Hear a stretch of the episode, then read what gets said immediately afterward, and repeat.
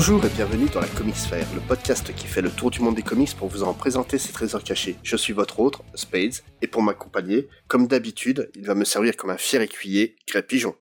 Salut Spades et bonjour à tous. Aujourd'hui, on décide de revenir aux racines du podcast en présentant un titre ancien, et surtout c'est à la fois un titre culte et mésestimé. Est-ce que tu peux nous le présenter? Oui, alors on va parler de Camelot 3000. Alors 3000, pourquoi? Parce que l'histoire se situe en l'an 3000. Et c'est une histoire de pure SF. On a des aliens reptiliens assoiffés de sang qui envahissent la Terre et qui cherchent à dominer le monde. Et euh, on va suivre l'histoire d'un jeune archéologue, Tom Prentice, qui tombe par hasard sur la tombe du célèbre roi Arthur qui va réveiller. En effet, une prophétie annonçait ce retour au moment où l'Angleterre en aurait plus besoin. Et puis là, on peut dire qu'ils en ont besoin quand même. Ah, carrément. Et, euh, mais pas seulement lui. Donc, on aura aussi le retour de, Merlin, de Guenièvre, la femme d'Arthur, ainsi que certains de ses chevaliers, pas tous. Hein. Donc, on aura euh, entre autres Lancelot, Tristan ou Galahad qui vont être réveillés ou réincarnés. Oui. Et donc, Arthur va reformer la table ronde autour de ses chevaliers et ils vont combattre à la fois les envahisseurs aliens ainsi que les intrigues de Mordred, le fils bâtard d'Arthur, et Morgane le fait, la némésis de Merlin. Et leur tâche est compliquée également par des tensions internes. Donc, on a évidemment le célèbre triangle amoureux euh, qui est renouvelé entre Arthur, Lancelot et Guenièvre. Mm-hmm. Mais également, on a d'autres problèmes qui sont complètement inventés pour cette série. Donc, on a le fait notamment que Tristan réincarné en femme et donc, il est en lutte à la fois avec cette nouvelle identité, mais également aussi par le fait que Tom Prentice tombe amoureux d'elle, enfin de lui, pardon. Ça devient compliqué. Hein voilà. Et donc, euh, j'ai oublié de citer les auteurs. Donc, c'est avant tout cette série est une création de Mac Et ça a été dessiné par Brian Bolland et publié chez DC Comics. Voilà. Mais pour l'instant, on va parler un peu plus de Mike Barr. Donc, il est né en 1952, ce qui lui fait donc 64 ans, et c'est un vieux de la vieille. Hein. Il a commencé euh, très très tôt à travailler dans les comics, et notamment en fait son tout premier travail professionnel, ça a été en tant que scénariste chez DC Comics sur Detective Comics 444 de décembre 74 et janvier 75. Rappelez-vous qu'en fait les les numéros sont datés euh, sur. Ah, il était tout jeune à l'époque. Ah oui oui. Tout au long de sa carrière, il a travaillé chez tous les éditeurs, hein, DC, Marvel, Malibu Comics, mais il va toujours rester proche de DC. Notamment, il va être plus que scénariste parce qu'il va bosser en tant que euh, qu'éditeur chez eux de 81 à 87, mais surtout c'est quelqu'un qui est très très lié au personnage de Batman. S'il a débuté dessus, il a aussi apporté des nouveaux pans d'histoire à la continuité du Batman. Tout d'abord en lui créant une équipe qu'il dirigera, donc Batman and the Outsiders. Très très bonne série. Très très bonne série, tout à fait, une équipe euh, assez originale pour l'époque. Il va être aussi euh, à l'origine de l'existence de Damian Wayne, le fils de Bruce Wayne, en écrivant le graphic novel Son of the Demon, dont se servira Grant Morrison beaucoup plus tard c'est la fameuse liaison entre Talia et Batman. Tout à fait, et qui va lui donner un fils qui va devenir le nouveau, enfin le Robin actuel. Il va aussi prendre la suite de Batman Year One, donc euh, quelque chose quand même assez dur hein, d'écrire un Batman Year Two comme il l'a fait, et qui est d'autant plus controversé puisqu'il revient sur la décision de Batman de porter des flingues. Mais Mike Barr, en fait, il n'est pas connu que pour Batman, il est aussi connu pour Star Trek. Est-ce que tu savais qu'il était l'un des rares auteurs à avoir travaillé sur euh, quatre incarnations de la franchise? Ah non, je ne savais pas. En comics ou euh, en série télé? Euh, Comics, série télé et euh, roman. Il a travaillé sur différents supports. Il a travaillé pour euh, The Original Series, donc en, comics, vu la date à laquelle il a commencé à travailler. Il a bossé sur Génération, Deep Space Nine et Voyager. Et le, le comics dont on va parler aujourd'hui, donc Camelot 3000, il a eu l'idée lorsqu'il était étudiant. Il a suivi un cours sur la légende arthurienne et ça l'a beaucoup marqué, donc il s'est mis à cogiter ça en imaginant une intrigue euh, de science-fiction. Il proposera son idée à DC qui va refuser. Donc il va partir chez la concurrence pour travailler chez eux, il va leur proposer, ils vont leur, lui dire oui, pour y mettre euh, en tant qu'épisode dans, dans une série d'anthologies en noir et blanc qu'ils avaient à l'époque, mais le projet ne va jamais aboutir. Donc comme il revient en 80 en tant qu'éditeur chez DC, il repropose son idée, cette fois ça passe, et il la fera aux côtés d'un certain Brian Bolland, dont tu as très très hâte de nous parler, n'est-ce pas? Ah, Brian Bolland, oui. c'est un auteur, qui a, un dessinateur qui a le même âge que MacBar, il a 65 ans maintenant. Alors, autant il y a 15 jours, on vous a parlé euh, d'un titre au dessin qui était franchement indé. Là, Brian Bolland, on parle vraiment d'une légende des comics. Ah oui. Euh, c'est une source d'inspiration pour énormément d'actistes encore maintenant. Hein. Tout à fait. Et pourtant, il n'a pas une carrière en tant qu'artiste euh, d'intérieur, comme on dit, si longue que ça. Hein. Donc, il a commencé sa carrière tout d'abord assez jeune, aux côtés de Dave Gibbons, donc, euh, qui dessinera Watchmen un peu plus tard. Oui, une autre légende hein, aussi. Hein. Alors, il faisait un comics bimensuel, donc il écrivait en alternance avec Gibbons sur un super, super héros noir qui s'appelait Power Man, et le comics s'était vendu exclusivement en Nigeria. Donc euh, autant dire que c'était assez confidentiel. Ah oui, je pense, oui. Et euh, Dave Gibbons, qui est parti assez rapidement sur un petit projet de SF, pour un nouveau magazine anglais probablement qui donnera rien, qui s'appelle 2000 AD. Et le petit projet, c'est juste Judge Dredd. Moi, je n'ai jamais entendu parler. Et alors, Bolland est très très ami avec Gibbons. Tout de suite, on lui propose de venir rejoindre le projet. il, va, il va rejoindre dès la première année sur le programme numéro 41 donc à la fin de l'année 77, et euh, son talent explose immédiatement et il est embauché directement comme dessinateur régulier de la série. Donc il a participé à des arcs qui sont devenus cultes hein, sur le début du juge. on peut parler notamment euh, aux Jeux Olympiques lunaires, le juge enfant Quest et surtout la saga de la Terre maudite, un des arcs les plus connus euh, du Judge Dredd encore maintenant. C'est déjà à ce moment-là, il va commencer à avoir du mal à suivre le rythme régulier de la parution parce que 2000 AD demande 6 pages par semaine, on va voir 6 ou 7 pages par semaine. Là, il va commencer déjà à prendre des retards ce qui sera un petit peu sa marque de fabrique. On en reparlera sur Camelot 3000. Mais euh, il a aussi créé donc le design euh, pendant qu'il travaillait sur Judge Dredd de, personnages qui sont encore cultes maintenant. Hein. Judge Def et euh, Judge Anderson, c'est lui qui les a créés. En fait, comme je vous disais, il a commencé à avoir du mal à être régulier, donc il va commencer à s'éloigner petit à petit de 2000 AD pour faire des illustrations dans la publicité, là où il est vraiment beaucoup plus fort. Il travaille ensuite à travailler pour DC Comics au début des années 80, fait notamment quelques covers. On peut citer sa toute première cover, qui est le Green Lantern 127. D'ailleurs, l'anecdote pour euh, pour ce boulot-là est assez rigolote. Ah bah je ne la connais pas. Donc euh, ah bah tiens, tu vois, je vais t'apprendre un truc sur un de tes dessinateurs favoris, tu vois. Donc en fait, il avait été à une une convention sur Londres. Ils avaient invité donc le dessinateur de l'époque de Green Lantern, qui se retrouve avec un numéro à dessiner et pas d'endroit pour le faire. Donc Brian Bolland et sa femme l'ont invité à venir chez lui pour travailler. Il a travaillé là-bas il passe un coup de fil à DC, il dit écoute là, euh, le mec chez qui je suis, euh, Brian Bolland, il a envie de dessiner une cover de Green Lantern vu qu'il est fan, on le laisse faire. Puis euh, la, direction de DC, on dit pas de problème. Et c'est comme ça qu'il a commencé sa carrière réellement chez DC par un simple coup de gentillesse. Ah ouais, c'est assez hallucinant. Hein. Comme quoi les carrières se font à des petits détails. Et c'est ensuite en 82, donc il va être choisi pour illustrer un travail un petit peu atypique, une maxi-série en 12 épisodes, donc Camelot 3000, avec un, un scénariste qu'il connaît pas du tout, mais euh, c'est son travail sur ces différentes covers qui fera qu'il va être opéré et donc choisi pour cette série-là. Et à ce jour, c'est le seul travail mensuel qu'a effectué Brian Bolland aux États-Unis. Et en plus, encore une fois, euh, comme sur 2000 AD, il va avoir des gros problèmes de délai, notamment sur les derniers épisodes. Et Camelot 3000 ne sera terminé qu'en 1985. Il mettra 9 mois à dessiner le dernier épisode. Oui, en fait, du 1 au 7, il a bien tenu le rythme. À partir du 8, la série est passée en trimestriel. Et le, dernier épisode, donc le douzième, euh, sortira neuf mois après le onzième. C'est un accouchement dans la douleur, hein, on peut dire. Alors c'est vrai que bon, on peut on peut considérer que c'est difficile, surtout pour l'époque. Nous maintenant, 30 ans après, on s'en moque un petit peu, on a le résultat final et euh, effectivement, on voit que les planches sont incroyables. Et on comprend qu'il euh, a eu besoin de temps pour pouvoir les faire. Ah oui, non, mais tout à fait. Comme il l'expliquait lui-même au tout début de la série, donc il appréciait peu le fait d'avoir un encreur qui repassait derrière lui. Ah, parce que la, méthode anglaise, en fait, les, dessinateurs s'en créent eux-mêmes. Voilà, et puis il n'avait pas envie que quelqu'un réinterprète son travail, donc il avait surblindé de détails ses premiers numéros pour euh, laisser le moins de marge possible à, l'encreur. En fait, au fur et à mesure, il, a commencé à établir une relation de confiance avec son encreur. Et du coup, comme il s'est dit, ben voilà, j'ai plus l'étape de l'ancrage à, me taper, donc je vais commencer à pouvoir me lâcher, puis aller euh, beaucoup plus loin que j'aurais pu le faire en temps normal. Et donc, il a poussé le curseur un peu plus loin à chaque fois. à tel point, ouais, qu'on a des pages absolument incroyables sur Camelot 3000, quoi. Et euh, donc en fait, on, va continuer un petit peu avec sa carrière. Donc il a eu un petit hiatus, donc il a fait encore des illustrations et, des covers. Et en 1988, il va connaître son plus grand succès et son, dernier succès en fait en tant que, dessinateur, en compagnie d'un autre scénariste anglais, mmh. Alan Moore, le très controversé The Killing Joke. Ah oui. Et euh, il n'a pas très bien vécu hein, The Killing Joke. Et suite à ce titre, il décide de dessiner que des projets qu'il écrira lui-même. Donc je pense que l'entente était pas tellement cordiale entre les deux. bah, euh, Alan Moore a quand même une réputation d'être difficile à vivre. Hein, donc voilà. donc suite à ça, il dessinera. Euh, il va plus dessiner grand chose en page intérieure. Il va faire une histoire pour une anthologie Batman Black and White. Oui, qui est très très bien d'ailleurs.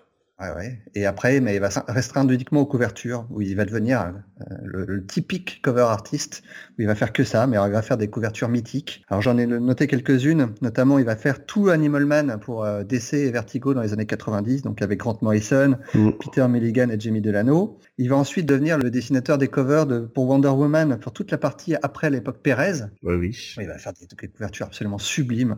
Et euh, il va rester fidèle à Grant Morrison, il va faire une bonne partie des couvertures de The Invisible.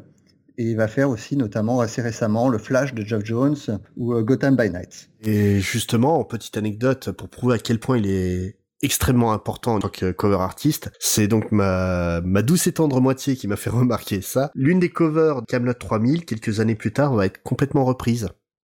Ah oui, effectivement. Je crois que c'est l'issue 5 ou 6 où on voit le roi Arthur qui porte Guenièvre dans ses bras. C'est le numéro vrai, 5, l'issue numéro 5, qui porte sa reine Guenièvre dans ses bras, euh, en- le, roi Arthur en train de pleurer. Et c'était cette cover sera reprise euh, peu de temps après, en 1985, pour un, un petit titre chez DC. C'était quoi déjà? Euh, Crisis on Infinite Earth, euh, je suis pas très sûr, mais non, voilà quoi, c'est La fameuse couverture où Superman euh, Euh, tient, tiens, euh, Supergirl, Supergirl l'image la plus mythique de, de DC Comics de ces peut-être 30 dernières années, quoi.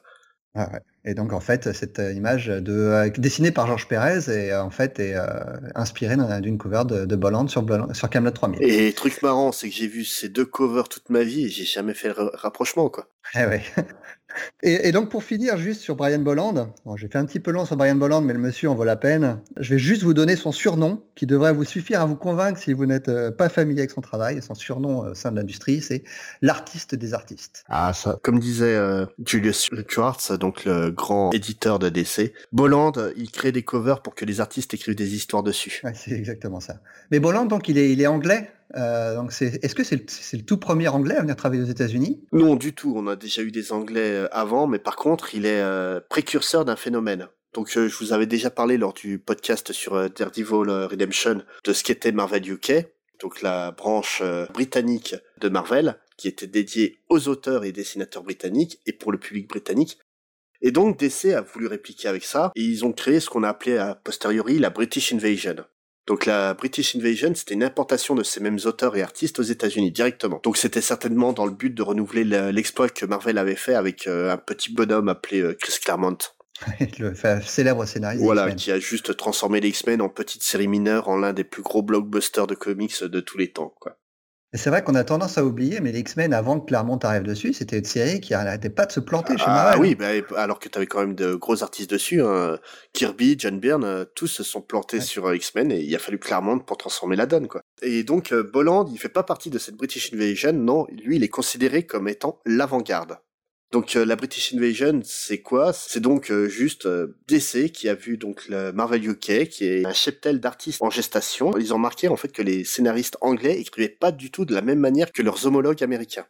Ils euh, contactent un scénariste du nom de Alan Moore, dont on a parlé tout à l'heure, dont ils ont remarqué le travail euh, certainement sur Miracle Man, je présume, et ils veulent lui donner sa chance aux États-Unis en travaillant sur Swamp Thing. Donc euh, c'est quand même euh, l'un des runs les plus cultes sur le personnage. Ouais, mais ils, ont- ils prenaient pas beaucoup de risques parce que c'était une série mineure à l'époque, Swamp Voilà, Thing, non, avant mais que Moore la reprenne. Mais, mais justement, c'est une série mineure, mais c'est aussi une série euh, qui a laissé des marques indélébiles dans tous les lecteurs de l'époque. C'est pas seulement de l'époque, hein, même Oui. ceux qui l'ont découvert plus tard. Ah oui, il y a toujours des, des gens pour la découvrir aujourd'hui, quoi.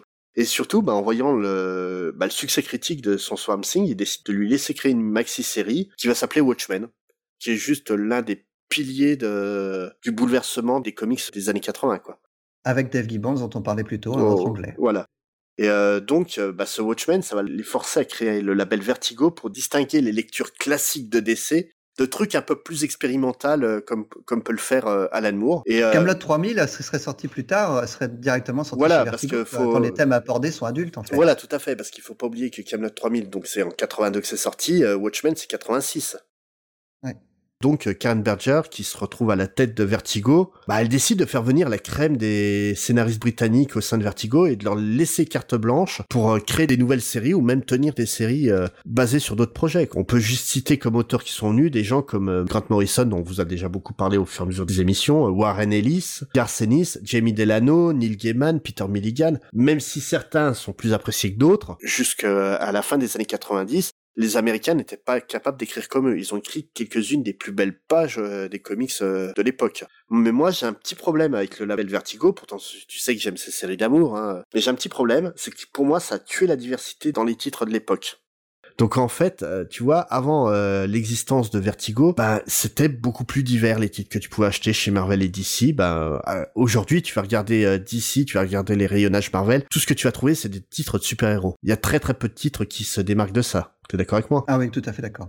Le truc à l'époque, c'est que tu trouvais bah, des titres comme Camelot 3000 qui sortaient en plein milieu bah, de ton numéro de Batman et de ton numéro de Superman, quoi. Et c'était pareil chez, chez Marvel. Marvel avait un univers d'horreur qui était très très bien fait, donc on pouvait trouver des séries comme euh, The Tomb of Dracula ou Werewolf by Night, un univers de kung-fu parce qu'il faut pas oublier que la fin des années 70 et le début des années 80, Bruce Lee était euh, une idole absolue. Donc euh, là, on trouvait des séries comme Iron Fist, Chang-Chi, Master of Kung Fu et Deadly End of Fu, qui sont des séries qui sont plus ou moins indépendantes du reste de l'univers Marvel. Dans le même ordre d'idée, chez DC, t'avais un univers d'heroic fantasy très marqué, donc où on trouvait euh, Arion, Arak, Son of Thunder, Warlord, Amethyst, pareil avec les séries de guerre. Euh, on voit plus du tout aujourd'hui de séries de guerre comme Sergeant Rock ou Unknown Soldier. Ouais, DC et Marvel ont complètement abandonné ces, gammes-là pour les maisons indépendantes en fait. Eh ben en fait oui et non parce qu'ils ont continué à les faire, mais en dehors de leur ligne de leur gamme principale. principale.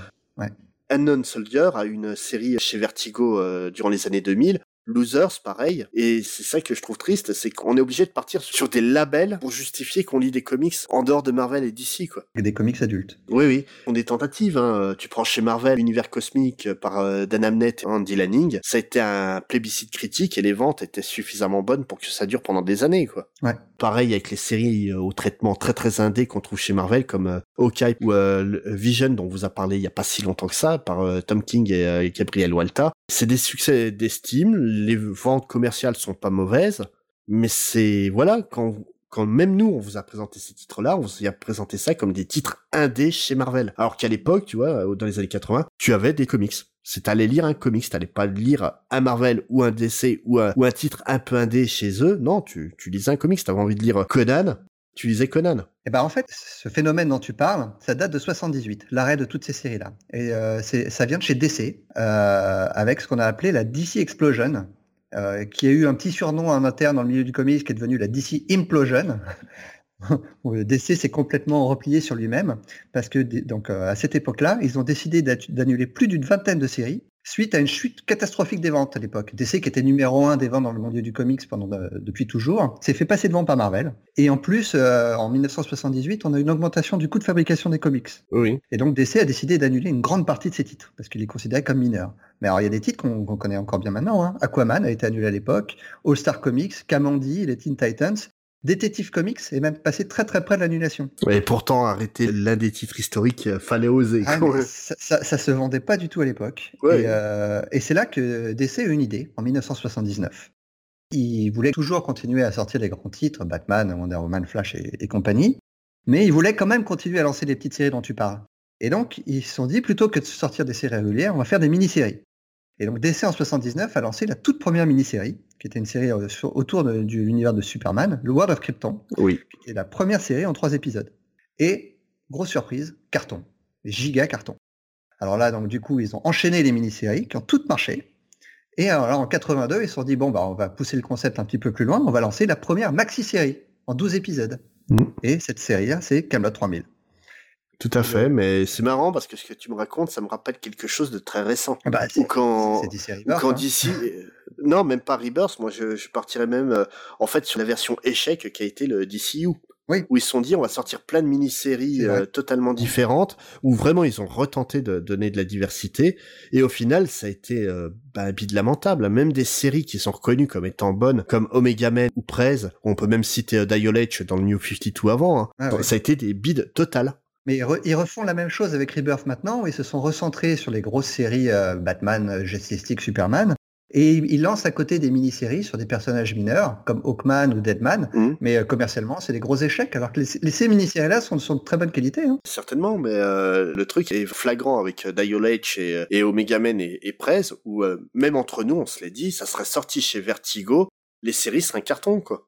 Ouais, c'est vrai. Alors en 82, pour en revenir à Camelot 3000, hein, que le, le terme de maxi-série, c'est DC qui l'a inventé à l'occasion. oui. Et euh, ils ont eu une autre idée, c'est de lancer le, le comics avec un meilleur papier, donc un papier de grande qualité, et euh, de vendre les comics aussi plus cher, pour en faire un vrai événement. Marvel va reprendre l'idée, et ils vont lancer en, je sais plus en quelle année, je crois que c'est 83, la mini-série Contest of Champions, qui est la première Oui. mini-série Marvel. euh, Et qui qui est même le premier event de l'histoire des comics. Eh ben, le tout premier event, c'est pas Contest of Champions, c'est le, c'est ce qui va suivre, c'est Secret Wars en 84. Oui, mais voilà, qui est c'était un brouillon. comme le, voilà, c'est ça, c'est le, c'est ce qui va initier Secret Wars, Oui. euh, Contest of Champions. Et c'est le tout premier event et euh, qui sera suivi l'année d'après chez DC par Crisis on Infinite Earth.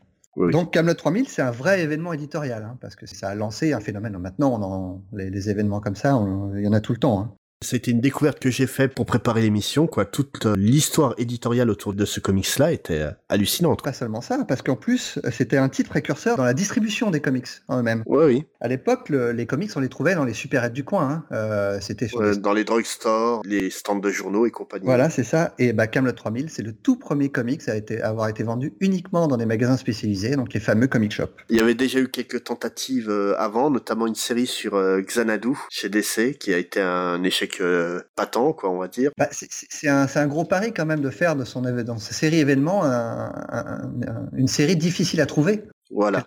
Il fallait que les lecteurs fassent l'effort d'aller le chercher dans ces nouveaux comic shops, enfin exclusivement dans les comic shops, euh, et les, villes qui n'en avaient pas, bah, les, lecteurs ne pouvaient pas les trouver tous les titres. On est pas, on est bien avant Internet. Hein. Ouais, non, tout à fait. Et c'est surtout bah, une excellente opération euh, commerciale parce que ceux qui se déplaçaient pour aller acheter Camelot 3000, bah, ils voyaient un titre à côté. Ah, bah tiens, je vais tenter ça, je vais tenter ça, quoi. Et le fait de passer donc euh, directement par les comic shops a permis aussi aux auteurs, donc notamment donc à Barr, le scénariste, de passer outre le Comic Code Authority, mmh. euh, donc le, code qui à l'époque euh, interdisait l'utilisation de certains thèmes, notamment le thème de l'homosexualité, qui était interdit dans les comics à cette époque-là, ou alors il fallait l'utiliser de manière presque outrancière. Ça a permis à Bard d'utiliser des personnages gays ou lesbiens non stéréotypes. C'était une grande première, hein, mais... Avant 89, il n'y en a pas eu d'autres. Bah, en gros, c'est une approche quasiment européenne du comics. Et déjà que les thématiques du comics sont très très européennes, donc je vais revenir dessus, hein, donc sur ce qu'on appelle le mythe arthurien. Donc le, mythe arthurien est en fait un ensemble de légendes et de récits d'origine celtique qui racontent les aventures au 5e siècle du roi Arthur Pendragon et de ses chevaliers de la table ronde à la recherche du Saint Graal. Donc tout le monde a entendu cette légende à peu près mille fois, de l'épée dans la pierre qui a retiré un enfant et qu'il est devenu roi et ainsi de suite. Mais donc c'est un récit qui s'est d'abord propagé de manière orale. Un peu, ben, comme on disait en préparant l'émission, en fait, le mythe arthurien, c'est l'Iliade et l'Odyssée pour les Celtes. C'est un poème épique en tradition orale. Au fur et à mesure, différents auteurs ont essayé de retranscrire ces histoires à l'écrit, mais différentes sources et différentes intentions vont faire qu'il existe beaucoup de récits divergents. Notamment, il est établi que de nombreux récits entre le 5e et le 12e siècle ne servent qu'à asseoir certaines familles de nobles dans la grande histoire de la, Grande-Bretagne, de dire oui, nous sommes des héritiers de tel personnage du cycle d'Arthur. De la même manière, euh, les récits les plus reconnus, comme ceux écrits au XIIe siècle par Chrétien III, donc un Français, eux, ils ont été écrits avec l'intention de faire la promotion des valeurs de la chevalerie et d'évangéliser des mythes païens. Le Graal, notamment, c'est un remplacement du chaudron magique de la légende de Bran, qu'on retrouve aussi dans le dessin animé de Disney, euh, Taram et le, ouais, chaudron magique. C'est le plus mauvais de tous les dessins animés Disney. en tout cas, celui qui a eu le moins de bien. moi je l'avais bien aimé à l'époque, mais il faisait peur. Moi, bref, je digresse. on a appris plus tard que Burton a travaillé dessus, on a compris pourquoi. Hein. c'est des récits qui ont toujours été ultra populaires, qui ont enflammé euh, les esprits de tout le monde et qui ont inspiré beaucoup d'auteurs. ben, on va citer, euh, ne serait-ce que comme exemple, au 19e siècle, Mark Twain qui écrit un Yankee à la cour du roi Arthur. Donc là, on est quand même déjà avec sept siècles d'écart avec le douzième. Et en fait, donc ça a continué comme ça. Il y a eu beaucoup, beaucoup d'histoires créées. Et surtout, en fait, dans les années 70, il y a un gros regain d'intérêt pour les légendes arthuriennes. C'est notamment à cette période que Mike Barr euh, a eu l'idée de faire Camelot 3000 en suivant le cours à ce, sujet. Et euh, ce regain d'intérêt, pour moi, il, est dû venir euh, en fait de la pentalogie de roman La quête du roi Arthur par Terence Hanbury White. Donc en gros, le premier volet euh, de sa pentalogie s'appelle euh, The Sword and the Stone et ça a été adapté au début des années 70 au cinéma sous le titre de Merlin l'Enchanteur. Donc euh, dessin animé très très célèbre que tu as dû voir. Ouais, super dessin animé. Ouais. Si on doit ajouter à ça un contexte très très favorable à l'heroic fantasy, donc le comic strip Prince Vaillant de Harold Foster qui est un carton absolu depuis les années 40, Tolkien qui vient de sortir Le Seigneur des Anneaux, tout ça, ça a dû vraiment enflammer euh, l'esprit pour que on se retrouve avec bah, des années 80 très très influencés par le cycle d'Arthur. Donc on parle de Camelot 3000, mais on peut parler aussi du cycle d'Avalon par Marion Zimmer Bradley. Je sais pas si tu as déjà lu euh, cette non, série j'ai jamais lu ça. Non. Donc en fait, c'est raconter toute l'histoire d'Avalon et du roi Arthur, mais à travers l'histoire des femmes d'Avalon. D'accord. Ah, intéressant. On peut citer aussi le film Excalibur de John Borman, de John Borman, voilà, qui est un chef-d'œuvre. On ne peut pas ne pas citer euh, le film des Monty Python. Le Sacré Graal. Ah bah oui, comment ne pas le citer quoi? oh, même très récemment, on peut citer euh, ce qu'a fait Asti en France. Euh, euh Camelot, euh, oui, j'y venais quoi, qui est, qui est, vraiment en fait, ça a l'air d'une d'une blague de base Camelot, mais c'est très très très référencé au mythe d'Arthur. Hein. Même le côté Perceval, un peu couillon et bonnet, c'est c'est écrit par Chrétien III comme ça déjà à la base. Mm-hmm. Perceval, je rappelle que dans la, le mythe d'Arthur, c'est le seul type qui a vu passer le Graal devant lui et qui a pas compris ce qui lui arrivait. Et dans Camelot 3000, il est aussi un petit peu ridicule d'ailleurs. Oui, oui. Ah oui, tout à fait. Euh, lui et Galad sont, sont assez comiques.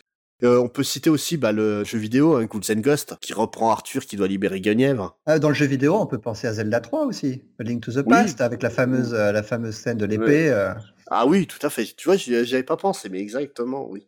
Mais surtout, il y a une question qui se pose quand on lit Camelot 3000 et qui m'a posé aussi, hein, c'est est-ce que Tristan peut considérer qu'il fait partie de la légende arthurienne Bah, c'est pas, c'est pas vraiment défini ça. Hein. À ton avis, oui ou non? Euh, De base, j'aurais dit non, mais après, on a fait un petit peu de recherche. Euh, il semblerait que la légende de Tristan Iseult soit liée au mythe arthurien. Et eh ben voilà, en fait, le truc, donc, on va expliquer Tristan et Iseult, qui est donc un des premiers romans écrits en langue française, qui raconte l'histoire de Tristan, jeune chevalier, qui va tomber amoureux de Iseult, la belle promise au roi, qui va lui rendre cet amour, et euh, leur amour va être maudit et ils vont subir mille affres de, de, la passion et de la torture. C'est vraiment un, un roman épique de la, même tradition orale que le mythe d'Arthur, mais surtout en fait, comme je te disais tout à l'heure, l'auteur euh, principal du mythe arthurien au XIIe siècle, c'est un certain Chrétien de Troyes. Et donc, Chrétien de Troyes, il a aussi écrit un roman aujourd'hui perdu sur Tristan et Iseux et le plaçant dans la légende arthurienne. Donc, à mon avis, quand Mike Barr a placé le personnage au sein de son équipe, c'est il avait une vraie raison pour le faire. Mais d'ailleurs, euh, MacBar avait embauché comme consultant sur cette série son professeur qui lui avait donné euh, l'amour des mythes arthuriens quand il était étudiant. Tout à fait, tout à fait. Et à mon avis, c'est suite à ce cours-là qu'il a découvert donc la filiation entre l'histoire de Tristan et et celle du roi Arthur, et qu'il s'est dit que ça pouvait être, énormément servir à placer des thèmes qui n'étaient pas courants dans les comics à l'époque. Ouais. Et là, tu penses à quoi? Oh ben, le transgenre. Et ça va loin. Hein. Dès 1982, euh, MacBar, il place des thèmes qui sont d'actualité maintenant, qu'on voit, qu'on voit dans les comics actuels. Mais à cette époque-là, on voyait pas ça du tout. Aujourd'hui, c'est courant de dire ah regarde ce titre, il est bien, il parle de, de personnages transgenres et tout. Voilà, d'avoir relié euh, Camelot 3000 et de m'être rendu compte qu'en 82, quelqu'un avait déjà fait cet effort-là ça m'a scié quoi. Mais encore maintenant, hein, c'est pas si commun que ça, hein, parce que la, la sexualité c'est un énorme sujet de controverse aux États-Unis. Hein. On peut se balader avec des armes autant qu'on veut, mais euh, par contre euh, montrer un sein à la télévision c'est pas possible. Et euh, ce qui fait que la représentation de la sexualité surtout quand la, la, sexualité diffère de l'hétérosexualité, c'est assez, assez, récent et c'est encore euh, manié avec des pincettes hein, par les grands éditeurs. Et en fait, alors, le, début hein, de l'apparition des personnages homosexuels, ça date du début des années 70. Le tout premier personnage homosexuel, est-ce que tu, tu, tu, vois qui c'est, toi? Qui est ouvertement, en tout cas pas homosexuel, mais bisexuel. Dans le mainstream? Ouais, chez Marvel. C'est un personnage féminin qui est apparu en, 1973 euh, dans la série Iron Man, qui s'appelle Moondragon. Ah, je pensais pas à elle du tout, mais oui, exact, oui, Moondragon est, est bisexuelle. elle a, on l'a vu, on, l'a vu récemment dans Infinity, enfin récemment Infinity Watch, ça commence à remonter maintenant, mais surtout Annihilation. Ouais. Et euh, alors, en fait, la raison pour laquelle on n'en voyait pas, comme je le disais, c'est que le Comic Con ne l'autorisait pas euh, à l'époque. Donc là, déjà, Marvel prenait un petit risque. car c'était pas très net hein, la, bisexualité de Moondragon, mais, euh, mais c'était quand même très fortement suggéré. Des personnages gays de nos jours, on en, connaît beaucoup. Et, moi, par exemple, le personnage de Batwoman, je me disais que c'était un personnage qui avait toujours été gay, mais pas du tout. Hein. C'est, il est, ce personnage est gay que depuis 2006. Oui, oui, dans l'itération créée par Greg Rucka, oui. À tel point que quand il a été euh, créé en 56, il a été ajouté au duo Batman et Robin pour en faire un love interest de Batman, mhm. pour faire taire les rumeurs de l'époque comme quoi Batman et Robin avaient une relation homosexuelle, justement. ah oui, la Libye. Voilà, On appelle ça. la Libye. alors, au fur et à mesure, donc il y a eu des, surtout dans ces dix dernières années, il y a pas mal de personnages qui sont devenus homosexuels ou, bisexuels du moins. Donc on peut citer euh, Mystique notamment, Catwoman, euh, ou des personnages très ouvertement homosexuels comme Apollo, Minator, Iceman récemment ou René Montoya chez DC. Euh, et, ce qui fait que de Cameron 3000, encore une fois, un, comics extrêmement progressiste pour, pour son époque. Hein. C'est, vraiment hallucinant. Puis même au-delà donc de l'homosexualité et de la, du côté transgenre, parce qu'on donc euh, on parlait de Tristan qui se retrouve à être en fait un homme ah enfermé dans un corps de femme. J'y viens à la transsexualité parce que je parlais de l'homosexualité, mais la transsexualité dans les comics c'est encore encore moins commun. Hein. Oui, bah à part euh, honnêtement, j'ai lu quoi avec des personnages transgenres chez les, les Big Two? justement, j'ai le nom, j'ai le nom. Sandman? Ah bah Sandman, je le compte pas parce que c'est euh, c'est justement chez Vertigo. Là, moi, je parle vraiment de la gamme Marvel ou DC et le tout premier personnage que j'ai trouvé, donc qui est trans transsexuel, enfin, transsexuel et donc qui a choisi de l'être. Hein. Je parle pas d'une conversion magique mmh. comme dans Camelot 3000. Je parle vraiment d'un personnage qui décide de changer de sexe. Et ben le tout premier, ça part en 2013 dans l'épisode 19 de la série Bad Girl, et c'est la, colocataire de, Barbara, Alissa Yea. Ah oui, exact, oui. Qui est, euh, Yea, je n'arrive pas à me relire, Yea, je crois, euh, qui annonce à Batgirl qu'elle est effectivement un personnage transsexuel. Même, je comptais directement bah, Neil Gaiman avec son Sandman. Lui, il a toujours aimé les personnages comme ça, donc c'était normal de le voir là-dedans. Mais c'est vrai que dans du mainstream, ah, j'ai pas spécialement souvenir. Mais c'est encore un, problème aujourd'hui, hein, comme je le disais, les sexualités un petit peu différentes. On peut, on peut se souvenir du, de euh, G. Williams 3 qui est parti du, de la série Batman parce que DC ne voulait pas un mariage homosexuel. Ouais, mais là où tu vois un autre problème euh, que je vois par rapport à Batwoman, tu sais que j'aime cette hmm. série, hein, euh, c'est que voilà, les lesbiennes, c'est l'homosexualité acceptable. Oui, oui, oui mais alors là, je suis complètement d'accord. Mais pourtant, euh, DC euh, utilisent aussi des personnages homosexuels euh, hommes. Hein, je pense à la série Minator Apollo, hein, qui est dans Qui sont à la base pas des personnages DC, mais des personnages de, de chez Wildstorm. qui est un sous-label de DC maintenant, Voilà, et, qui ont été magnifiquement bien écrits par Warren Ellis à l'époque, quoi. Mais le problème avec Batwoman, c'est que c'est donc une homosexualité acceptable par le public, et c'est très bien de présenter des lesbiennes. Au contraire, euh, plus tu mettras de personnages homosexuels, plus ça sera intéressant. Mais le, le truc, c'est que voilà, en prenant le parti dans Camelot 3000 de te présenter un personnage transgenre, qui n'est pas par volonté, quoi. Il s'est pas retrouvé, euh, Tristan s'est pas retrouvé coincé dans un corps de femme ah, par, euh, il, par il le vit très très mal d'ailleurs dans la, dans la série. Hein, ce... Et, juste, et justement, on lui propose de subir, on va dire, une opération magique qui lui permet de retrouver son corps homme, et il le refuse par dignité personnel quoi. On te présente le personnage, soit il est transgenre, il assume euh, et euh, donc il se retrouve en couple avec Iseult qui réapparaît dans l'histoire et donc même en étant transgenre, il passe pour une relation lesbienne, donc on va dire homosexualité acceptable aujourd'hui. S'il accepte l'amour de, Tom, Prentice, en fait, ça fait un homme et une femme physiquement, donc ce qui est totalement acceptable pour les mœurs euh, de l'époque. Mais d'un côté, c'est une relation homosexuelle parce que c'est un homme intrinsèquement. Ah bah dans lui, dans sa tête, il est, il est homme, hein, très clairement. Hein. Et c'est fou qu'ils aient osé poser euh, le dilemme euh, aussi poussé. Quoi. Ah puis c'est pas du tout suggéré comme on en parlait plus, plus tôt, hein. c'est vraiment expliqué dans ces ah termes-là. non, hein. non, non, c'est, c'est, vraiment fou qu'on ait osé en 82 poser ça comme ça, quoi. Là, c'est, ouais, comme dit l'expression, il a posé ses testicules sur la table, quoi.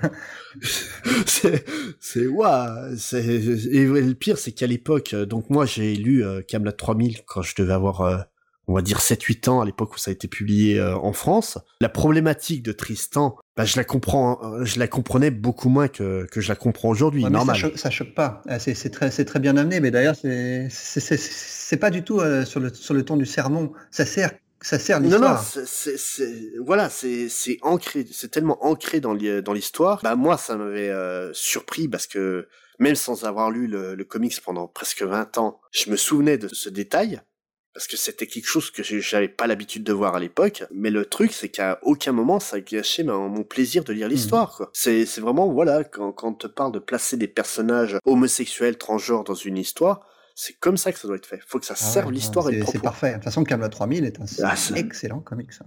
Et, et, même il y a un autre truc où je l'ai, j'ai trouvé le comics euh, assez novateur, c'est sur euh, sur la place de la femme euh, au sein de l'équipe, parce que tu prends le personnage de Guenièvre, donc à la base simple euh, reine euh, donc dans le roman courtois elle, est juste là pour bah, pour foutre euh, la merde entre Lancelot et Arthur. C'est un peu ça aussi dans Camelot 3000 elle, a aussi ce rôle là dans Camelot 3000 ce qui est classique dans l'histoire. Oui mais, elle a pas que oui, mais la différence la différence notable c'est que dans l'histoire originale elle est juste un objet d'attention des deux des deux personnages masculins. c'est un personnage très là elle est elle est totalement mm. proactive. Déjà de base avant de retrouver la mémoire de Guenièvre euh, elle, c'est une femme forte qui commande euh, des milliers d'hommes pour essayer de contrer la, menace.